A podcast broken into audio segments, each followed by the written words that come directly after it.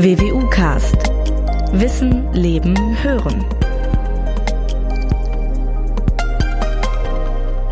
Beginnen wir den heutigen Podcast mal mit einer vergleichsweise banalen Feststellung. Männer und Frauen werden krank.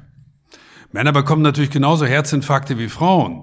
Frauen können genauso wie Männer unter Depressionen leiden.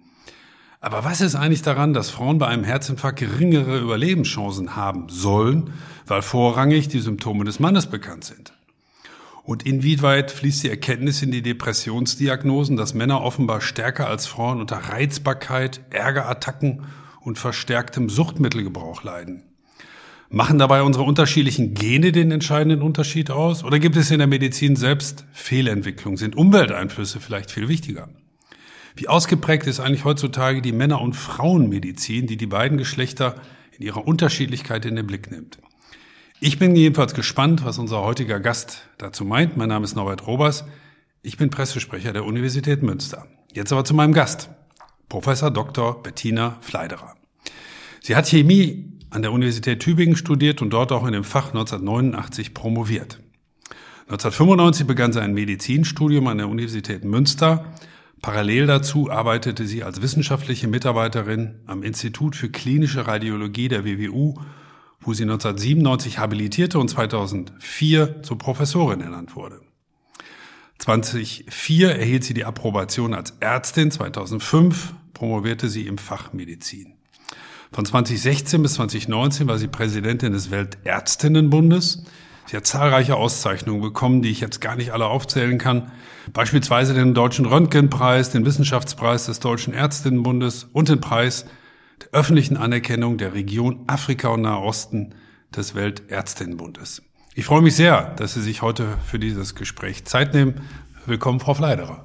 Ja, herzlichen Dank für die Einladung und ich freue mich auf unser Gespräch. Frau Fleiderer, uns Männern wird ja manchmal so nachgesagt, dass der eine von uns bereits bei einem Schnupfen Lebensgefahr wittert.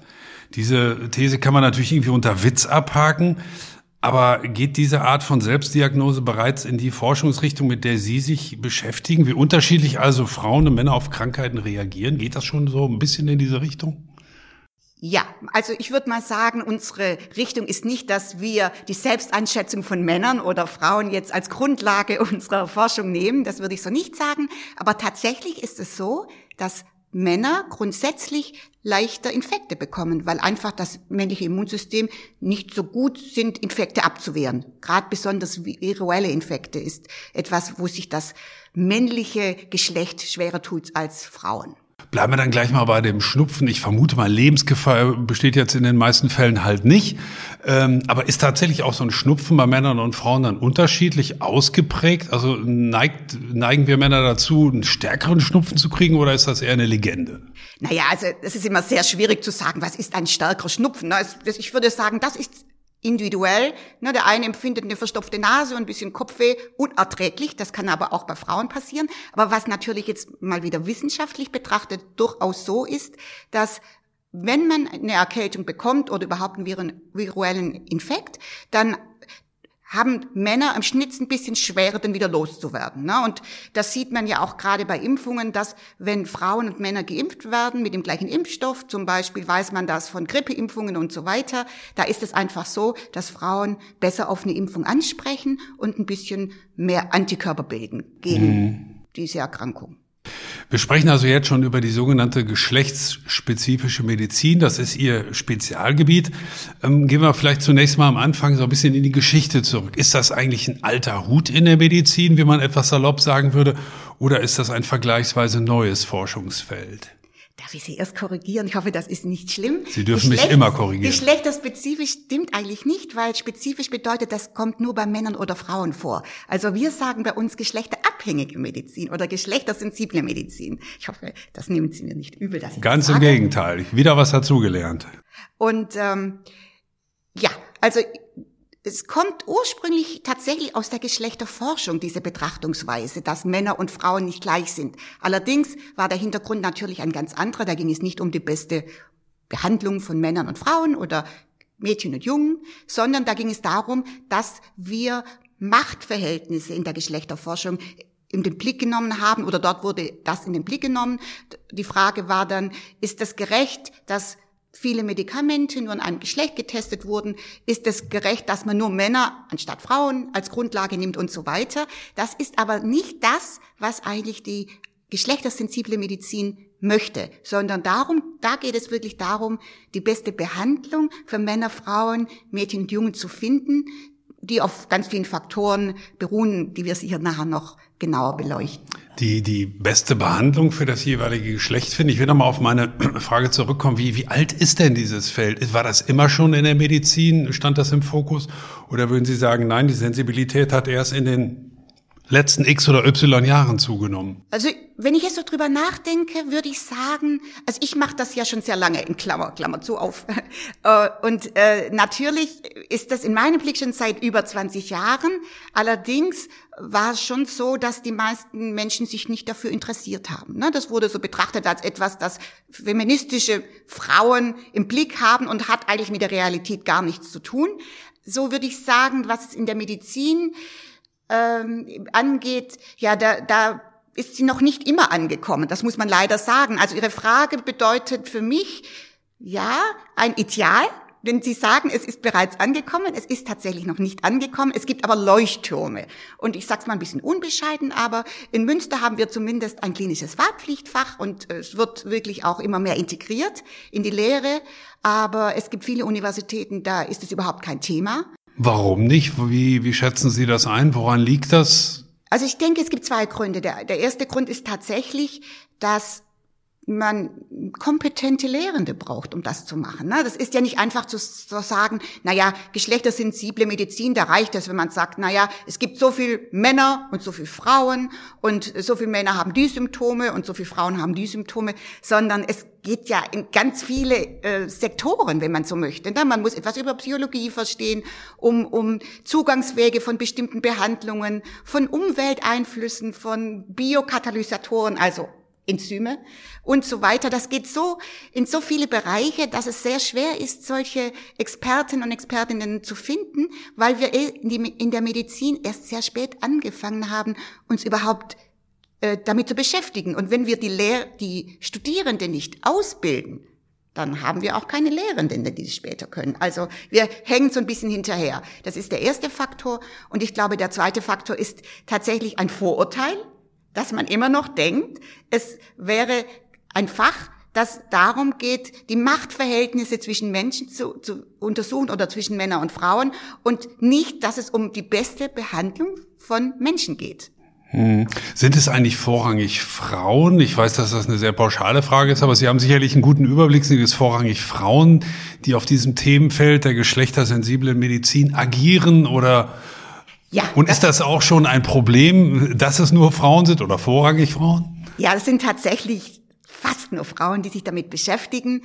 Ähm, tatsächlich, wenn, wenn, wenn ich Fortbildungen anbiete, also jetzt für Ärzte und Ärztinnen, da kann man fast davon ausgehen, dass wir 90 Prozent äh, Männer, ha äh, Frauen haben, die dort sitzen und 90 Prozent Männer, die da nicht sitzen, wenn man so möchte. Ne? Also es ist tatsächlich ein Frauenthema. Frauen scheinen da sensibler zu sein und interessieren sich offensichtlich mehr für so eine Betrachtungsweise, die so ein bisschen, würde ich sagen, über den Tellerrand rausgeht, ne? wo man so in verschiedene Bereiche schaut. Und das ist etwas, was offensichtlich Frauen auch sehr anspricht.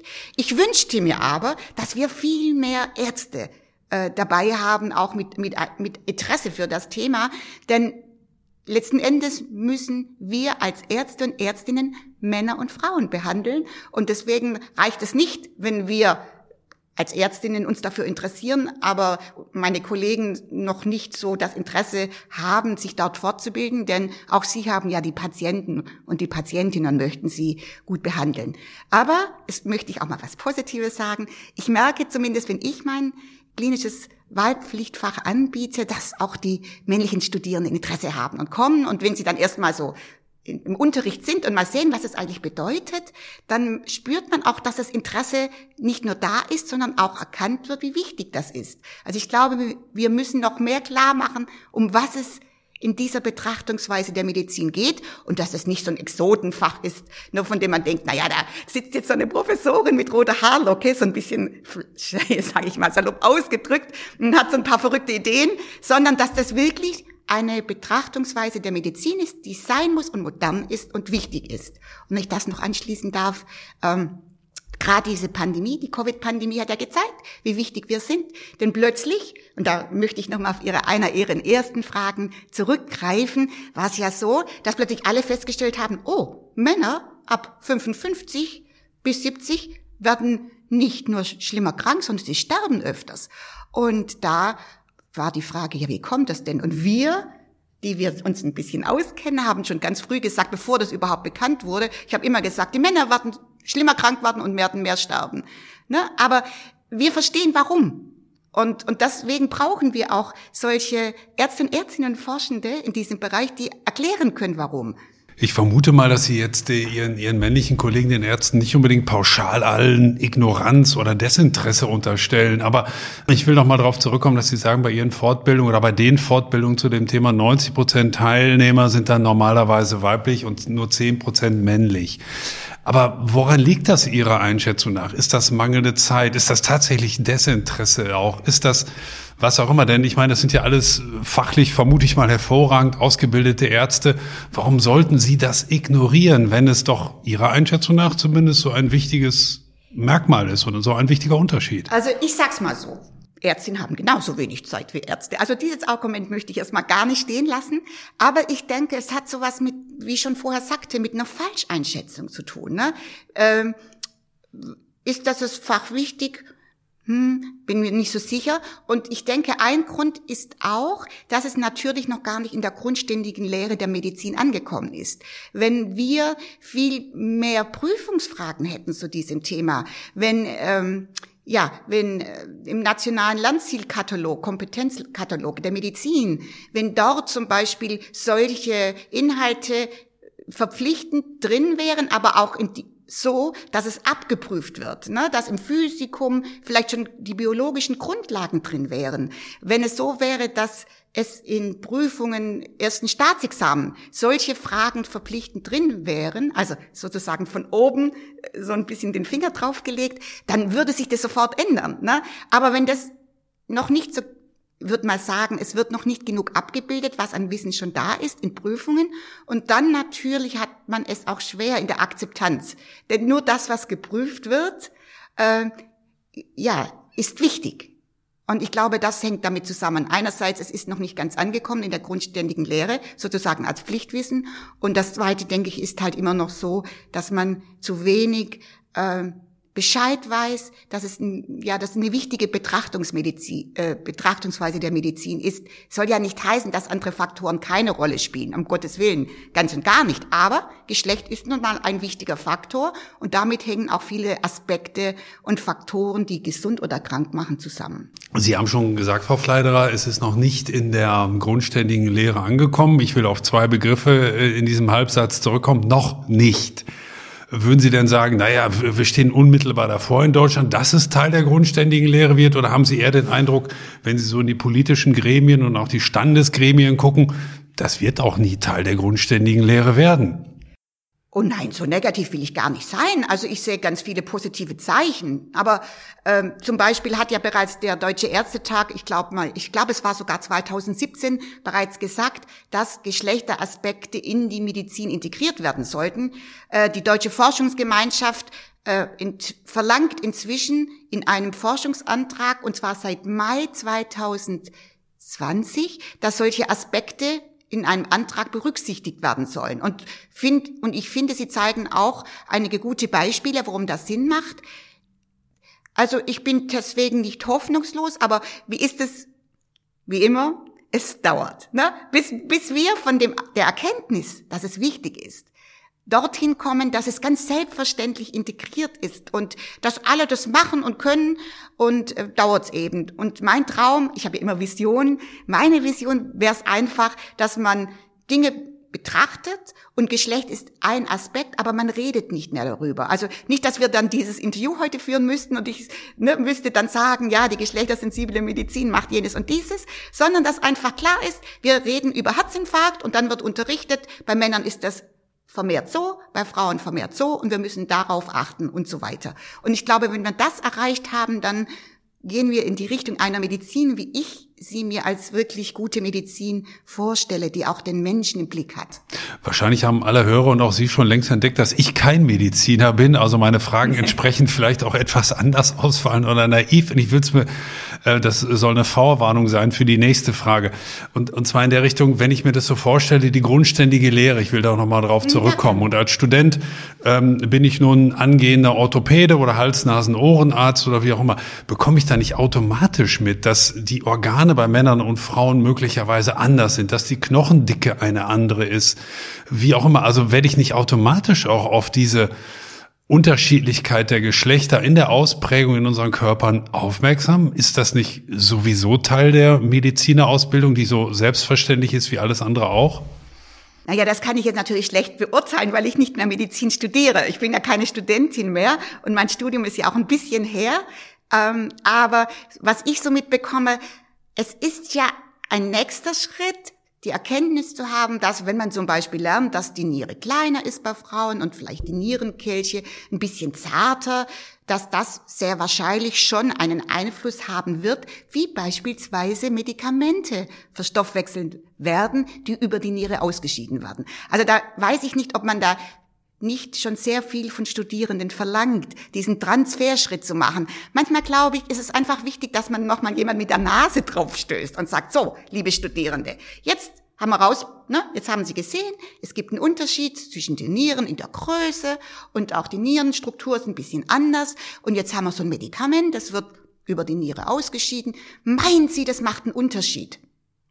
Ne? Und dann könnte, so würde ich unterrichten. Und dann würde ich als nächsten Schritt vielleicht äh, mir überlegen, von was hängt die Wirkung eines Medikaments ab? Ne? Und wieso ist es vielleicht wichtig, dass ein Medikament nicht so lange im Körper verbleibt? Und warum ist es vielleicht wichtig, dass es möglichst lange bleibt? Und warum sind dann vielleicht diese Unterschiede wichtig? Also ich glaube, das ist didaktisch, reicht nicht zu sagen, na ja, jetzt zeige ich ein Bild, und A ist so und B ist anders. Denn selbst wenn ich jetzt sagen würde, ja gut, wir lernen das auswendig. Also was natürlich jeder Student weiß, ist, wir haben eine unterschiedliche Fettverteilung zwischen Männern und Frauen. Also bei Männern äh, ja, reicht, reichert es sich so gerne so im Bereich des Bauches an. Ne? Wir haben ja so, die, so ein bisschen andere Verteilung. Angeblich ist das so, ja. Ja, ja, angeblich. ich habe es auch nur gesagt, reichert. Es scheint darauf hinzudeuten wo man das bei Ihnen nicht sieht, äh, äh, ist es aber auf jeden Fall so, äh, dass man tatsächlich sagen muss, es gibt natürlich eine unterschiedliche Fettverteilung und, und Frauen haben auch mehr bezogen auf den Körper, es verteilt sie nur anders. Und dann muss man aber tatsächlich auch wissen, dass das Folgen hat. Ne? Also, es gibt Medikamente, ich bin ja auch Chemikerin, ne, die, die lieben Fett, weil sie einfach eine chemische Zusammensetzung haben, die, die gerne sich dort aufhalten, wo, wo Fett ist oder Lipide, wie wir sagen würden. Und die bleiben natürlich dann auch länger im Körper, wenn wir mehr an diesen Andockstellen für, für Substanzen haben, die das eben mögen. Und dann gibt es natürlich auch Medikamente, die lieben Wasser. Die sind so aufgebaut chemisch, dass sie überhaupt gar nicht dorthin gehen, wo, wo wir Fett oder Lipide haben. Im Gegenteil, die halten sich aber sehr gerne dort auf, wo es sehr wasserreich ist. Ne? Und natürlich macht das dann wieder einen anderen Unterschied, wie lange etwas im Körper bleibt.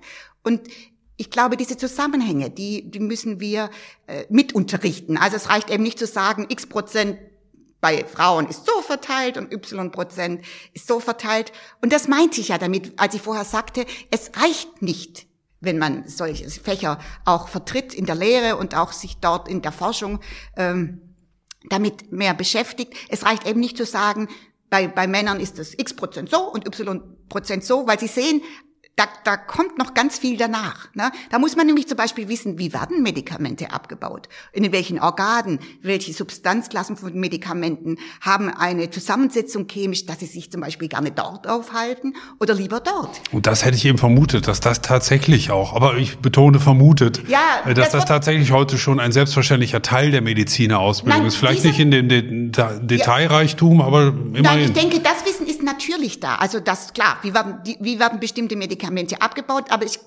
habe zumindest von meinem Unterricht gesehen, in, in den Studierenden, die ich dort äh, unterrichte, über in, in diesem äh, Wahlpflichtfach, äh, dass, dass dann der Schritt fehlt, also von dem Wissen A und dem Wissen B, dass alles da ist, aber dann der Schritt fehlt, dass das natürlich einen Einfluss hat in Abhängigkeit vom Geschlecht. Und, und das ist das, glaube ich, was. Das ist der entscheidende Punkt. Also, es ist nicht, also das Wissen ist alles da. Also die, ich bin immer beeindruckt, also was, was Studierende äh, an Wissen haben, was sie auswendig gelernt haben. Ne? Wenn ich da eine Frage stelle, da kommt ein, ein, ein Reichtum von Wissen, wo ich nur noch erschlagen bin, ne? wo ich denke, wow, das meine ich auch so. Aber was, wenn man dann so eine einfache Frage stellt, so, und was bedeutet das jetzt? Ne, wenn wir jetzt das und das haben. Und was bedeutet das zum Beispiel das, wenn wir unterschiedliche Geschlechter anschauen? Oder was bedeutet das, wenn wir ältere Menschen anschauen? Wir dürfen ja auch, und das ist ja noch viel gemeiner natürlich oder komplizierter, wenn man so möchte, es macht ja einen riesen Unterschied, ob wir Mädchen oder Jungen haben, ob wir äh, Menschen haben in, in den Wechseljahren, sehr alte Menschen, die sehr viele Medikamente nehmen, wo die Organe gar nicht mehr so funktionieren wie jetzt zum Beispiel einem 20-Jährigen. Wir müssen uns überlegen, wie wirken Sexualhormone, ne? zum Beispiel Testosteron beim Mann oder Östrogen bei den Frauen und ähm, die haben ganz großen Einfluss, wie wir, wie unser Körper funktioniert. Und das ist einfach dann nicht genug zu sagen, Männer und Frauen sondern Sie mhm. sehen, das wird dann richtig kompliziert, wenn man dann anfängt und geht in die Details. Äh. Da kommen wir sicherlich ähm, ja. gleich noch drauf zu sprechen. Ähm, kommen wir mal auf, auf die genetische Disposition eines jeden Menschen zu sprechen. Wenn ich mich richtig vorbereitet habe, dann sind, so sagt man heute, rund 6.500 von knapp 20.000 untersuchten Genen, also Erbanlagen, entweder in dem einen oder anderen Geschlecht stärker aktiviert. Was bedeutet dieser Befund für die sogenannte geschlechtersensible Medizin? Heißt das nicht viel mehr, ich will es mal versuchen zu übersetzen, dass das meiste dann doch in unseren genetischen Erbanlagen festgelegt ist? Nein, das heißt es nicht. Also man muss natürlich sagen, es macht ganz klar Sinn, dass wir natürlich unterschiedliche Gene haben. die einen sitzen dann halt dem, auf dem Y-Chromosom und das andere auf dem X-Chromosom. Das X-Chromosom ist ne, XX sind die Frauen und XY sind die Männer. Und diese Gene, von denen Sie gesagt haben, die natürlich sich unterscheiden, die haben fast alle mit, mit Fortpflanzung zu tun, ne? mit, also Samenbildung, ähm, zum Beispiel auch bei Frauen, wie, wie Eizellen reifen und so weiter. Das sind ganz spezielle Gene, die tatsächlich etwas die sind tatsächlich geschlechterspezifisch, ne? weil die was mit unseren äh, Fortpflanzungsorganen auch zu tun haben, mit dem Hoden, Hodenausbildung und so weiter. Ähm, aber was, was man eher sagen muss, äh, wir haben ja in den Frauen eine, eine doppelte Anlage von diesen Genen. Ne? Die, es gibt ja viele Gene, die sitzen tatsächlich und die haben auch gar nichts erstmal mit äh, Fortpflanzung zu tun. Die sitzen zum Beispiel auf dem X-Chromosom und bei Frauen ist es so, dass der Körper versucht, das eine X-Chromosom zu deaktivieren. Na, sonst wäre es ja, hätten wir so eine, das nennt man doppelte Gendosis. Ne? Wir wollen ja nur ein, die Information von einer Erbanlage haben, die auf einem X-Chromosom ist. Dummerweise ist der Körper nicht perfekt und diese Inaktivierung ist nicht ganz, äh, funktioniert nicht ganz.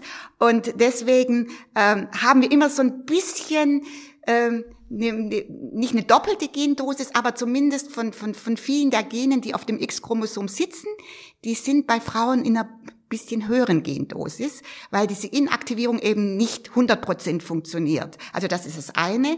Aber dennoch ist es so, dass natürlich unsere Umwelt einen ganz großen Einfluss hat. Einen größeren als die genetische Unterschiedlichkeit? Ja, also das ist natürlich hängt vom Faktor ab, das kann man so pauschal nicht sagen. Ne? Aber was ich, was man sicher weiß, ist, es, es gibt Zwillinge, eineige Zwillinge. Ne? Und eineige Zwillinge haben ja tatsächlich dieselbe genetische Ausstattung. Und äh, man hat dann festgestellt, dass es natürlich bestimmte ähm, Vulnerabilitäten, das heißt, wie anfällig oder verletzlich ist man, bestimmte Erkrankungen zu bekommen. Ne? Viele Erkrankungen haben ja auch einen genetischen Faktor, der die das Auftreten erleichtern können. Und da hat man aber festgestellt, wenn die in unterschiedlichen Umgebungen aufwachsen, aus irgendeinem Grund, ne, dass tatsächlich bei, bei dem einen Zwilling eine Erkrankung schwerer auftritt, während es im anderen vielleicht gar nicht auftritt. Ne? Also das heißt nicht, wenn wir von unserer genetischen Ausstattung ähm, einen Vulnerabilitätsfaktor oder diesen Verletzlichkeitsfaktor mitbringen, dass wir immer auch erkranken müssen. Das gibt tatsächlich, nennt sich Resilienz. Es gibt Umwelteinflüsse, die einfach günstig sind, die, die sozusagen ein Schutzfaktor sind, äh, dass das eben nicht zum Zuge kommt. Natürlich gibt es Menschen, ne, es gibt sowas auch ein ähm, genetische Bedingungen, zum Beispiel beim Brustkrebs. Das ist ganz klar, da gibt es auch bestimmte Gene, die mit einer hohen Wahrscheinlichkeit äh, einhergehen, dass man Brustkrebs äh, äh, bekommt. Aber das ist tatsächlich auch familiär. Das gibt, gilt auch für Darmkrebs mit bestimmten Dingen. Das wird, muss, da kann man das, da kann die Umwelt insofern nur einwirken, indem man immer wieder Kontrollen durchführt und, und das sozusagen Blick hat. Aber es gibt doch viele Lebens, Lifestyle-Faktoren in Neudeutsch. Ich habe mir gerade überlegt, was sagt man da auf Neudeutsch, aber es gibt nichts. Also ich sag mal Lifestyle-Faktoren. Die meisten Hörer werden es verstehen. ja, also Lifestyle-Faktoren. Und ich sag immer, man kann tatsächlich, auch wenn ich es nicht gern höre, weil ich selber nicht so super sportlich bin, aber man kann tatsächlich durch viel Bewegung und durch gesunde Ernährung äh, und, und auch äh, versuchen, dass man in sein Leben viele Ruhepunkte reinbringt, kann man doch auch vieles find, günstig beeinflussen, was vielleicht meine Genetik gar nicht so für mich vorsieht. Ähm, Sie haben gesagt, Frau, Frau Fleiderer, ich hatte eben die zwei Zahlen genannt, 6.500 von 20.000 untersuchten Genen sind unterschiedlich bei Mann und Frau. Ist das A, da möchte ich nochmal drauf zurückkommen, auch der aktuelle Stand der Wissenschaft? Stimmt das so ungefähr von dieser Quantifizierung? Und wie würden Sie das einordnen? Wie stark prägt das denn diesen Unterschied zwischen Mann und Frau? Ich will vor allem auf den Unterschied hinaus. Sind jetzt die Umwelteinflüsse stärker oder sind die genetischen Umwelt, äh, die genetischen Einflüsse stärker? Kann man das in irgendeiner Weise in Relation zueinander setzen? Also als erstes muss ich sagen, ich weiß nicht, ob, ob das neue Zahlen gibt. Also so, was Sie als Relation gesagt haben, klingt für mich jetzt erstmal so, wie ich es auch im Kopf habe. Ähm, ich hatte ja vorher schon mal gesagt, das kann man so nicht. Also es ist ja immer die Frage Henne oder Ei. Ne? Das will jeder so gerne wissen. Sind wir doch unsere Gene bestimmt und das ist völlig egal, was wir tun, oder ist alles nur Erziehung? Und wenn wir nur jeden anders erziehen würden, würde das und das so rauskommen. Und diese Diskussion tobt ja nicht nur ähm, in, in, in der Geschlechterforschung, was ja da auch, aber, oder, oder auch in der Pädagogik, sondern ist natürlich auch immer eine Diskussion in der geschlechtersensiblen Medizin. Aber für mich ist es ganz klar, es gibt nicht ein A oder B, es gibt nicht die Genetik und es gibt nicht nur die Biologie und es gibt äh, nicht nur die Umwelt, sondern tatsächlich ist es ein Wechselspiel. Also man kann das überhaupt nicht voneinander trennen, meiner Meinung nach. Und das denken auch alle, die sich mit diesem Thema äh, beschäftigen. Einfach deswegen, weil ja Umwelt ganz stark auch unsere unsere, äh, sogar die Genetik beeinflussen. Es gibt so ein Phänomen, das nennt sich Epigenetik. Ähm, das bedeutet, dass Umwelt tatsächlich beeinflusst, wie Gene äh, nicht nur ähm, abgelesen werden, äh, sondern was, was man da tatsächlich auch am Ende dann sieht. Und ein Beispiel, das kann ich vielleicht sagen, das hat man zumindest im Volksmund schon mal gehört, äh, dass, dass jemand über Nacht grau geworden ist, weil er so ein furchtbares Erlebnis hatte. Letztendlich ist das, stimmt das nicht ganz, es dauert dann schon ein paar Wochen, aber man weiß, dass schlimme Lebensereignisse tatsächlich die Gene für die Haarfarbe beeinflussen und dann, dass man tatsächlich dann grau wird. Also, ne, das ist ein ganz simples Beispiel, da gibt es natürlich viel mehr, aber es ist tatsächlich so, Umwelt kann tatsächlich unsere Gene beeinflussen.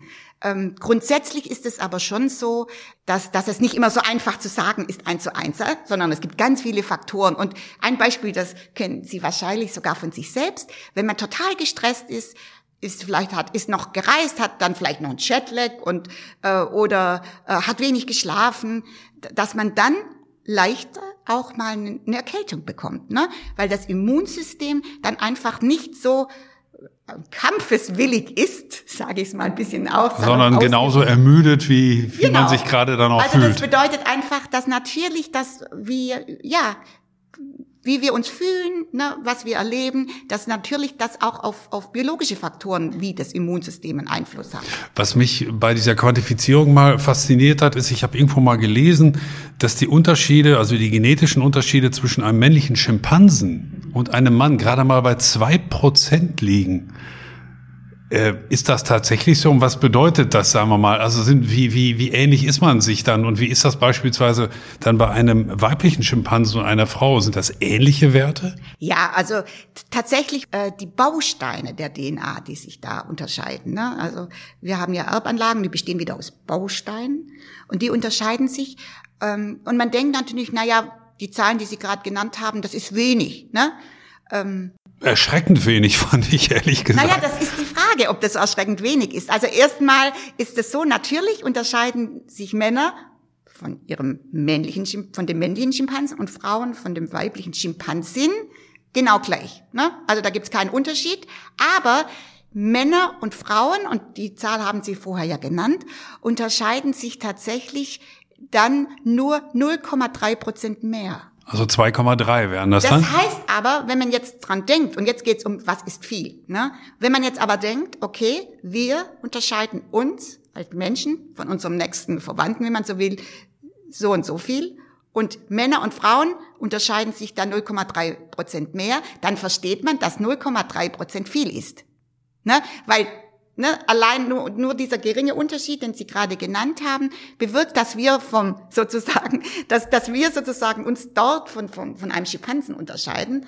Ähm, das scheinen also sehr wichtige 0,3 Prozent zu sein. und, und dann, dann ist 0,3 Prozent wiederum viel gesehen biologisch. Ne? Man, man muss das immer in Relation sehen. Ne? Das geht nicht im Prozent, sondern es geht, aha, wir unterscheiden uns von unserem nächsten Verwandten so und so und 0,3 unterscheiden sich Männer und Frauen scheint wenig, ist aber dann wieder viel, ne? wenn man das in dieser Relation sieht. Ähm, und es ist ja auch immer so, es, Prozentzahlen geben nicht wieder, äh, welche Unterschiede entscheidend sind. Ne? Es kann sein, dass das in Anführungsstriche ne, alles unwichtige Gene sind, pressiert keinen. Ist jetzt gar nicht so, aber wollte ich nur mal sagen. Und, das, wenn, und wenn, wenn das jetzt, sage ich mal, 20 Prozent unwichtige Gene wären, Mhm.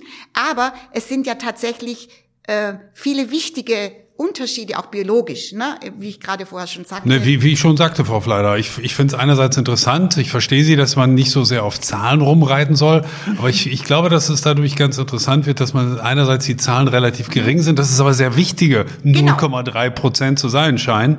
Insofern wird dann auch die Relation dieser 0,3 Prozent äh, ja, ganz, ganz deutlich. Ne? Ja, da stimme ich Ihnen zu. Und wenn ich das unterrichte, dann bringe ich genau immer dieses Beispiel zwischen Mann und männlichem Schimpansen und Frau Frau, weil wir Schimpansen und wie wir uns als Männer und Frauen unterscheiden in den Bausteinen, um den Studierenden mal zu zeigen, boah, 0,3 ist echt viel. Und ich glaube, da, das muss man genau, das muss man genau in solchen, vielleicht erstmal plakativen Beispielen äh, klar machen, dass wir hier um über wichtige Dinge reden. Ja, vor allem, wenn man jetzt mal die 0,3 nimmt, dann heißt das doch im Umkehrschluss, oder mache ich gerade einen Fehler, Fragezeichen, dass 99,7 Prozent dann offensichtlich gleich sind, oder nicht?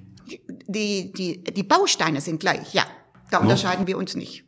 Aber wie gesagt, das sind ja immer die entscheidenden Dinge, die man vielleicht nachher den Unterschied machen, ob man äh, ja, Krankheiten in bestimmten Ausprägungen bekommt und so weiter und so fort. Sie haben schon ein paar Beispiele genannt, Frau Fleiderer. Vielleicht äh, können Sie das nochmal ausführen auch oder an einem Beispiel klar machen. Was sind denn so markante Unterschiede?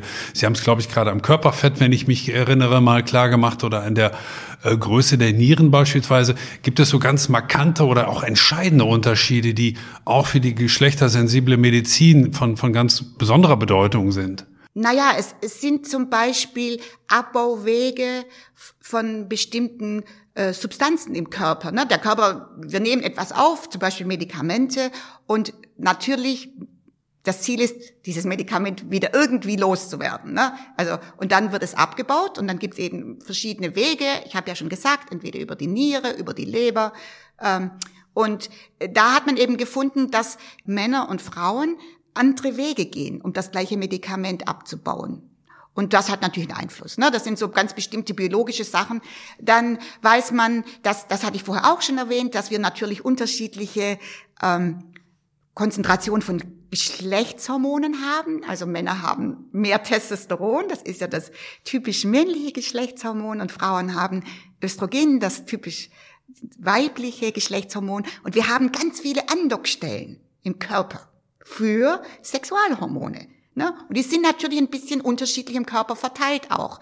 Und diese Sexualhormone, die, die gehen dann an diese Andockstellen, zum Beispiel, die sind eigentlich im Körper gibt es kein Organ, das keine Andockstellen für, für Sexualhormone hat beispielsweise. Und die verändern dadurch, dass sie jetzt andocken, was passiert. Ob beispielsweise ein bestimmter Stoffwechselprozess beschleunigt wird oder weniger äh, ja, herabgesetzt wird. Und ähm, das sind sicher Dinge. Dann weiß man auch, dass Sprache im Gehirn bei Männern und Frauen im Schnitt unterschiedlich verarbeitet wird. Also man hat gesehen, dass viele Sprachprozesse die auch mit Sprachgedächtnis und so weiter zu tun haben, die sind dann mehr im vorderen Bereich, im, im, Bereich der Stirn bei Frauen und bei Männern werden sie mehr so im Bereich, das nennt man Temporallappen oder im Bereich der Ohren, sage ich immer, wenn man nicht so weiß, was ein Temporallappen ist, ne, dass dort mehr die Verarbeitung stattfindet. Und das ist das hat, gut oder schlecht für uns Männer? Das, das hat erstmal, ist völlig wertungsfrei. Sei allerdings, völlig wertungsfrei. Aber allerdings spielt es dann eine Rolle, wenn man einen Schlaganfall bekommt.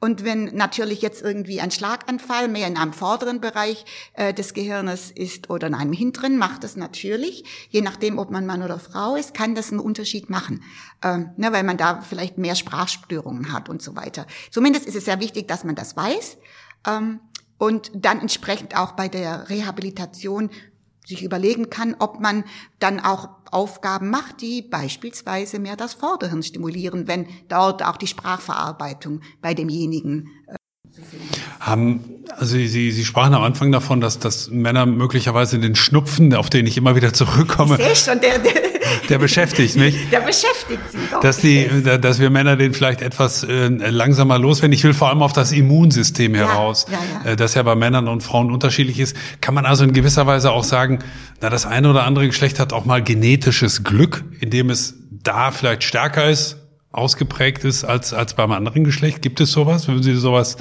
auch so einschätzen, dass man auch mal Glück hat? Naja, das würde ich jetzt leider gar nicht sagen, denn äh, die, natürlich hat das weibliche Immunsystem einen gewissen Vorteil, hatte ich ja bereits gesagt, dass es sehr gut virale Infekte beispielsweise abwehren kann ähm, oder besser abwehren kann als im Schnitt die Männer. Allerdings kauft sich der weibliche Organismus eben ein, dass man viel leichter eine Autoimmunerkrankung, wie zum Beispiel Rheuma, bekommen kann. Ne? Eine Autoimmunerkrankung ist eine Erkrankung, ähm, die sich dadurch auszeichnet, dass der Körper körpereigene Strukturen als fremd fremd erkennt. Also beispielsweise, ne, dass, dass er gibt ja einen Diabetes Typ 1, das ist also ein Zucker, der ganz früh schon in der Kindheit auftritt und dann äh, greift der Körper bestimmte Zellen ein in der Bauch an in der Bauchspeicheldrüse und denkt, sie seien fremd und vernichtet die sozusagen. Und als Folge ne, kann man eben nicht mehr dieses Insulin produzieren und bekommt dann einen, einen jugendlichen Zucker oder Diabetes Typ 1. Ähm, und das ist natürlich bei ganz vielen anderen Erkrankungen, die auch bei Frauen auch tatsächlich viel häufiger auftreten. Dazu gehört Rheuma, äh, die Multiple Sklerose findet man auch öfters bei Frauen. Und da ist es tatsächlich so, dass diese erhöhte Aktivität des Immunsystems bei, bei Frauen im Schnitt tatsächlich dazu leider auch führen kann, dass es dann überschießt und plötzlich anfängt, äh, körpereigene Strukturen anzugreifen und zu denken, das ist fremd. Ne? Also das ist eben nicht Glück, wie man so möchte. Man hat so beides. Ne? Aber wenn man sich anschaut, äh, Autoimmunerkrankungen kommen immer mit einer Ausnahme viel häufiger bei Frauen vor. Ja, ähm, ich möchte auf einen Punkt zu sprechen kommen, auf, auf Prüfung oder auf klinische Studien auch. Es gibt ein offizielles Papier, ähm, zumindest wenn ich es richtig gefunden habe, aus dem Jahr 2017 der EU, da heißt es Zitat, dass Frauen aus verschiedenen Gründen von toxikologischen und biomedizinischen Studien sowie klinischen Prüfungen ausgeschlossen werden. Was, was hat es damit auf sich? Auch wenn Sie das Papier jetzt möglicherweise nicht kennen, vielleicht kennen Sie es aber auch. Ist das tatsächlich so, dass Frauen weniger in klinischen Studien vorkommen? Hat das einen Sinn? Ist das Zufall? Ist das bewusst so? Ist das eine Fehlentwicklung? Wie würden Sie das einschätzen? Also Fakt ist, dass tatsächlich ähm, Frauen für lange Zeit in klinischen Studien, also auch in Medikamentenstudien, unterrepräsentiert waren. Ne? Man hat sie tatsächlich ganz lange in jungen Männern durchgeführt. Und da gibt es natürlich mehrere Gründe. Ein Grund ist sicher auch, und das haben Sie wahrscheinlich gehört, es gibt ja diesen Contergan-Skandal, ne, das war ein bestimmtes Schlafmittel, äh, das man dann schwangeren Frauen gegeben hat und die Kinder kamen ja alle mit Missbildungen oder viele Kinder kamen mit Missbildungen auf die Welt, äh, es fehlten Gliedmaße und so weiter. Und da war natürlich die Industrie sehr, sehr vorsichtig, junge Frauen schon mal einzuschließen, weil man Angst hatte, was passiert, wenn die schwanger sind. Und wir haben noch mal so einen Fall. Also das ist, glaube ich, mit eine Ursache dafür, dass man sehr, sehr vorsichtig war, für lange Zeit überhaupt junge Frauen einzuschließen. Andererseits muss man jetzt fairerweise sagen, dass sich das jetzt doch ändert. Ähm, die Arzneimittelfirmen schließen immer mehr auch Frauen ein in Studien, weil man tatsächlich, und das kann man ganz, ganz grundsätzlich sagen, Frauen mehr Nebenwirkungen haben auf Medikamente als Männer. Grundsätzlich. Also da, da muss man, wenn man jetzt mal so die Gießkanne nimmt und guckt, ist das einfach so. Punkt. Ne? Und das liegt sicher auch damit, äh, daran, dass, dass man lange Zeit eben Frauen gar nicht in den Studien so hatte. Ne? Es, jetzt fängt man erst an, überhaupt alte Studien nach Männern und Frauen überhaupt zu untersuchen. Äh, das wurde lange auch nicht gemacht, das ändert sich auch langsam. Und wie gesagt, da man eben weiß, dass äh, Frauen ein stärkeres oder höheres Nebenwirkungsprofil haben, ähm, haben Sie das per se oder haben Sie das als Folge dessen, dass Sie in den Studien einfach nicht, nicht ausreichend repräsentiert waren. Na, per se würde ich nicht sagen, sondern es ist halt immer auch eine Dosissache. Ne? Man, es ist einfach schwierig zu sagen, äh, ein, ein weiblicher Organismus ist gleich wie ein männlicher Organismus. Ne? Und das, was ich beim jungen, gesunden Mann finde, kann natürlich nicht gleich sein für, für, für, für Frauen. Erstmal haben wir anderes Körpergewicht, dann hatte ich gesagt, haben wir natürlich schon ganz andere Fettverteilung. Ich wiederhole mich jetzt da gar nicht mehr. Aber was ja auch wichtig ist, ähm, wir müssen ja auch sehen, bei Frauen haben wir auch später die Menopause. Ne? Das heißt, es fallen plötzlich die Sexualhormone weg, die ja auch, wie, wie ich vorher sagte, einen ganz großen Einfluss haben kann, wie ja, Medikamente beispielsweise verstoffwechselt werden. Und deswegen ist es sehr wichtig, dass wir Männer und Frauen, aber tatsächlich von verschiedenen Altersstufen berücksichtigen. Das wird leider auch nicht gemacht. Also wir brauchen viel mehr Studien, leider, ähm, und ich sage bewusst leider, die auch in Mädchenjungen gemacht werden, denn oft liest man ja einen Beipackzettel, ja, ob jetzt das Medikament bei Jungen und Mädchen oder bei Kindern gegeben werden soll, das weiß man nicht oder besser nicht. Ne? Das heißt, wir haben ja ganz viele Fragezeichen noch und, und ein, ein Gebiet, das ich finde noch ganz sträflich meiner Meinung nach vernachlässigt ist, ähm, sind die alten Menschen. Ne? Wir, wir, wir haben ja ältere Menschen und ich hatte ja gesagt, der, ein Körper eines 80-Jährigen ist ganz anders oder einer 80-Jährigen als einer 20 oder eines 20-Jährigen. Und ähm, wir müssen ja auch wissen, dass viele ältere Menschen ganz viele Medikamente gleichzeitig nehmen.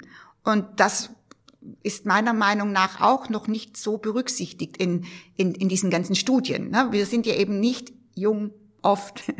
Und, und äh, deswegen ist das sehr wichtig. Und man darf ja auch nicht vergessen, dass die hochbetagten Menschen, die, die oft Frauen sind. Ne? Das sind ja, wir haben ja, äh, es gibt ja auch die Statistik her, dass tatsächlich, wenn man über 90-Jährige schaut, sind es halt doch viel mehr Frauen als Männer, die dort noch leben, weil Männer und Frauen einfach einen Unterschied in der Lebenserwartung immer noch von fünf bis sechs Jahren haben.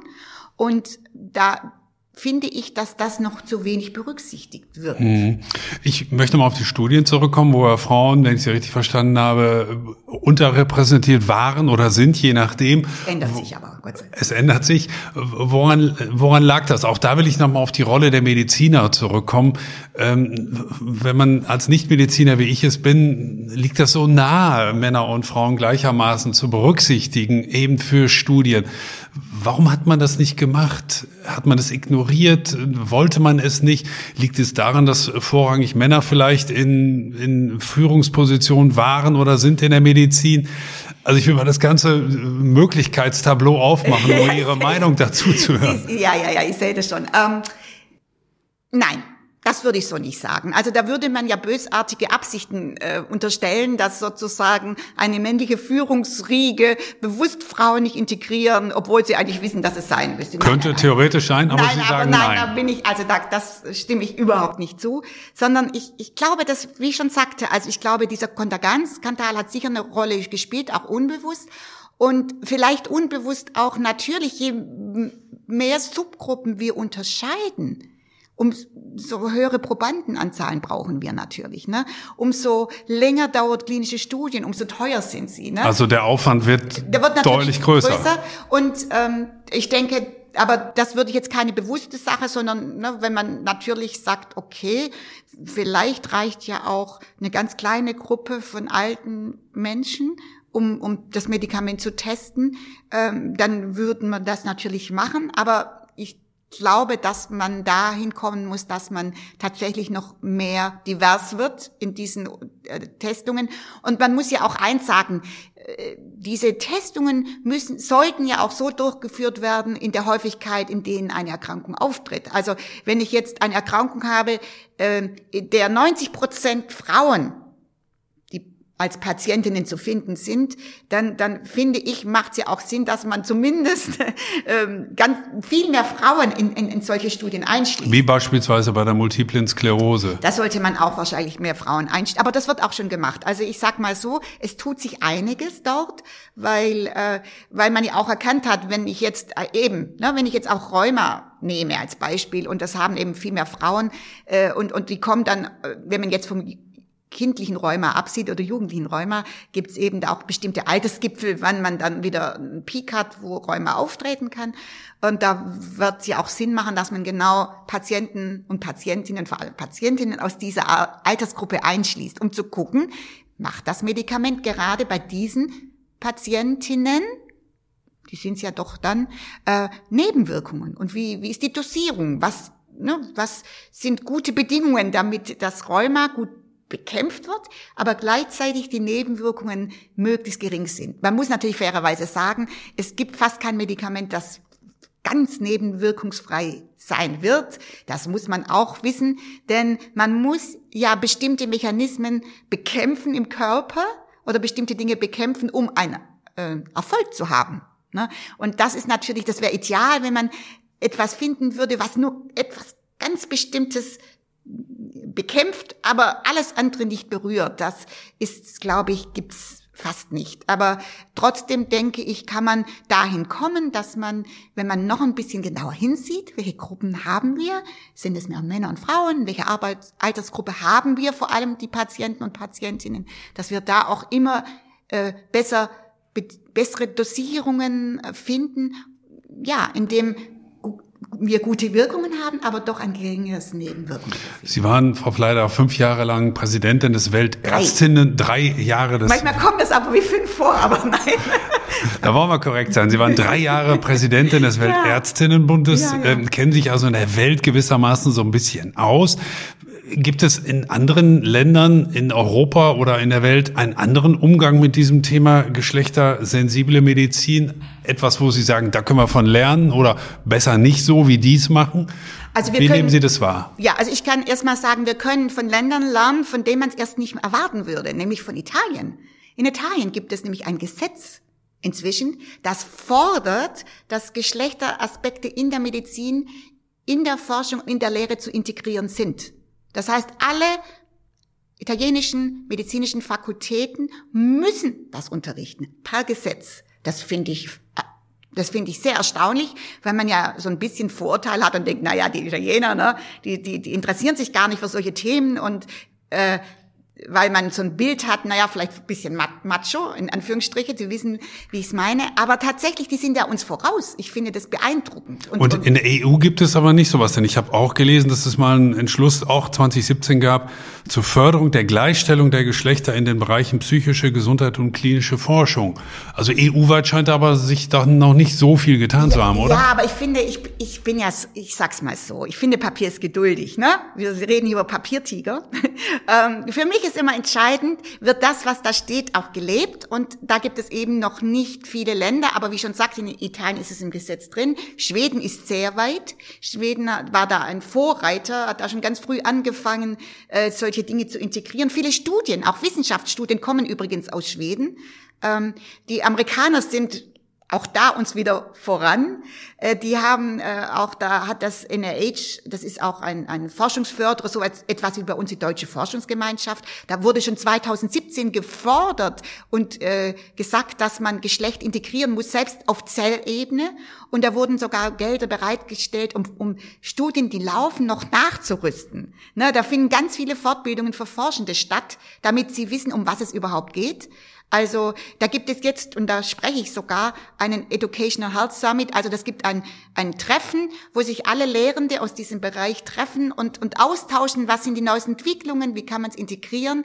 Äh, da, da passiert unfassbar viel. Ähm, es ist sehr viel in Kanada, sehr viel in Australien. Ähm, also man sieht, äh, wir, wir sind immer noch so ein bisschen hinterherhinken, obwohl wir gerade auf einem guten Weg sind. Aber man, man sieht es sollte noch mehr verankert sein, zum Beispiel gesetzlich. Also ich denke, so ein Gesetz würde helfen, weil dann auch die, die Politiker ähm, gezwungen sind, das mehr zu implementieren. Man braucht beides. Ich glaube, von oben so, so, so bisschen Zwang. Das klingt jetzt auch blöd, aber ne, dass man so sagt, es ist jetzt Gesetz und ihr müsst gucken und bis in fünf Jahren brauche ich von allen Universitäten ähm, ein Plan, wie weit sie das implementiert haben oder und so weiter. Und vielleicht auch eine Kommission, die, die sich damit beschäftigt. Aber genauso wichtig eben ist, dass wir ganz früh in der Lehre anfangen, damit wir eben auch ähm, die, die, die, das, das nennt man so von unten so auch Förderungen haben. Ne? Und es gibt ja auch immer mehr so diese kritischen Medizinerinnen, es gibt es auch in Münster, das sind so Studierendengruppen, die sich eben beschäftigen wie muss ich die Medizin umstrukturieren, damit sie in eine Richtung geht, wie wir sie gut finden, also unsere Idealmedizin. Und die sind sehr interessiert, genau diese Aspekte voranzubringen. Ich habe ähm, als vorletzte Frage gewissermaßen noch eine aktuelle Frage, die sich auch mit dem mit der aktuellen Corona-Zeit beschäftigt. Es gibt ja Meldungen darüber, dass die Corona-Impfung möglicherweise den Zyklus von Frauen verändert. Das Paul-Ehrlich-Institut glaubt nicht an einen kausalen Zusammenhang. Würden Sie es in dem Zusammenhang auch für notwendig achten, dass man da jetzt mal etwas genauer hinschaut? Wie, wie schätzen Sie diese für Frauen sicherlich sehr sehr wichtige Frage ein? Also ich muss ehrlich sagen, ich, ich kann dazu gar nichts wissenschaftlich Valides sagen. Ne? Also weil ähm, im Moment würde ich mich aber tatsächlich dem Paul-Ehrlich-Institut anschließen. Aber wie gesagt, da gibt's noch nicht genug Daten. Was ich aber finde, ist, dass wir auf jeden Fall hinschauen müssen und es untersuchen. Ähm, und das wäre für mich schon mal überhaupt ein Anfang, ne? dass man sagt, also es ist nicht sehr wahrscheinlich, dass das der Fall ist, aber wir wissen es nicht. Und deswegen sollte man sehr genau untersuchen, um, um den Fall auszuschließen. Aber ich, ich persönlich jetzt, wenn ich jetzt mal von meiner von meinem Grundlagenwissen davon ausgehe, sehe jetzt momentan also kein Anhaltspunkt und schließe mich mhm. tatsächlich diesem mhm. Paul-Ehrlich-Institut an. Also auch von dem, was wir bislang an Daten haben und gesehen haben und ich studiert habe, kann ich das so nicht sagen. Aber das heißt ja nicht, dass wir grundsätzlich das nochmal genauer anschauen. Und ich sage immer, und wenn es nur den Nebeneffekt hat, dass wir überhaupt mal uns mit dem Thema mehr beschäftigen und Daten generieren, die wir wieder an anderer Stelle sehr nützlich finden werden. Also, ne, das bedeutet ja alles, was man forscht und untersucht und auch solche Geschlechteraspekte und auch biologische Geschlechteraspekte mit integriert und betrachtet, bringt ja einen, einen ganz, einen neuen Reichtum an Wissen, was wir überall wieder verwenden können. Also es ist nichts umsonst. Ich sage immer zu meinen Studierenden, ein Ergebnis, das zeigt, dass es keine Unterschiede ist, ist genauso wertvoll. Da lernen wir unfassbar drüber. Wir brauchen in der Medizin nicht nur die Unterschiede. Das ist ein völlig falscher, ja, Schlu äh, Fehlschluss. Oder es ist eigentlich ein, ein falscher Schluss, so, so muss ich eigentlich sagen. Denn äh, es sind nicht die Unterschiede, die entscheidend sind, sondern die Gemeinsamkeiten sind nämlich genauso wichtig. Erst dann haben wir ein Bild. Sie haben, Frau Fleider, das wäre meine letzte Frage, Sie haben, Frau Fleider, ähm, sehr eindrücklich dafür heute plädiert, dass man bei diesem Thema schon sehr viel früher einsetzt, zum Beispiel auch bei Mädchen und Jungen und genau äh, hinschaut, aber auch bei Älteren, bei Senioren. Deswegen meine Frage, sterben Männer und Frauen eigentlich auch anders? Das hängt wiederum vom, vom Alter ab. Ne? Also das muss man auch wieder sehr differenzieren. Äh, und Sterben ist ja auch immer der Punkt, ist, was nehme ich, was ist die Phase? Ist das der Weg dorthin oder ist es der Moment des Sterbens? Ich denke, das Sterben in dem Moment, würde ich sagen, kann man so nicht viel dazu sagen.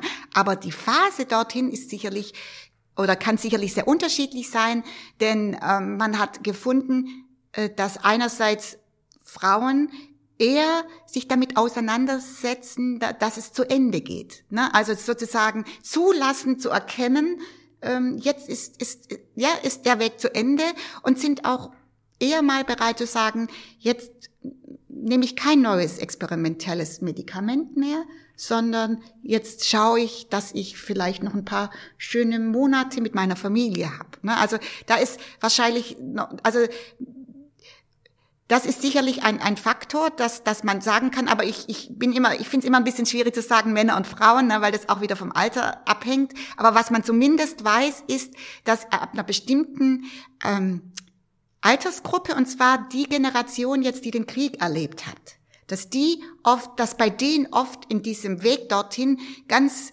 bestimmte Traumen wieder hochkommen. Und da gibt's ja auch in Münster den Professor Häuft, der hat sich genau mit diesem Thema beschäftigt, nämlich der, der, der, der, der Traumen, die durch den Krieg in, in gerade dieser Generation entstanden ist und die dann oft wieder hochkommt. Ne? Und gerade Jungen, also ich kann ja meinen Vater sagen, der wird jetzt 95 und mein Vater war Schülersoldat, der lebt noch. Und mein Vater hat erlebt als Schülersoldat, dass Bomben auf ihn herabprasselten und dass Menschen starben, der war in Kriegsgefangenschaft und meine Mutter ist zehn Jahre jünger, die hat natürlich ganz andere Kindheitserinnerungen. Ne? Ähm, und das merkt man aber auch dann wieder gerade wenn in, in so einem Prozess, wenn man merkt, das Leben wird endlich. Da kommen dann doch wieder viele von diesen verdrängten äh, Erlebnissen hoch. Ähm, und deswegen kann man nicht sagen, das ist was grundsätzlich, sondern man muss immer gucken, wo kommt derjenige her, was hat er erlebt. Äh, was oft auch ist, dass das findet man tatsächlich auch öfters bei Frauen, äh, wenn es so auf das Lebensende zugeht, dass man so ähm, so bedauert, was man vielleicht nicht ge gemacht hat. Ne? Äh, oder nicht ihnen möglich war. Das sind natürlich auch wieder Generationsfragen. Ne? Es ist äh, gerade bei meiner Mutter, 84, die spricht acht Sprachen und meine Mutter war Hausfrau. Die hat nie ihr schwäbisches Dorf verlassen. Ähm, und vielleicht äh, insgeheim, denke ich, hätte sie auch gerne mehr gesehen und das auch ja angewendet, was sie immer gelernt hat. Und das denke ich, muss man tatsächlich so, so schauen, welche Lebensbiografien. Also ich glaube, ein ganz guter Satz habe ich gelesen. Man, man stirbt sozusagen, wenn man oder dem Leben zugeht, man nimmt immer auch seine Lebensbiografie mit. Na, und das würde ich vielleicht so als am Ende sagen. Das war eine sehr vehemente Werbung für geschlechterspezifische, nein, ich lasse mich gerne korrigieren, für geschlechtersensible Medizin.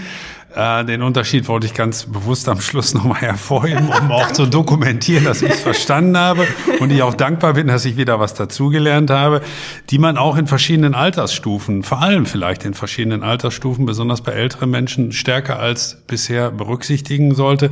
Das war auf jeden Fall eine sehr eindrückliche und, und lehrreiche Veranstaltung mit Ihnen, äh, liebe Frau Fleiderer. Und das auch noch auf leicht schwäbische Art und Weise, also mit einem sehr sympathischen Unterton.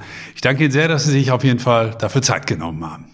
Ja, und herzlichen Dank für das interessante Gespräch.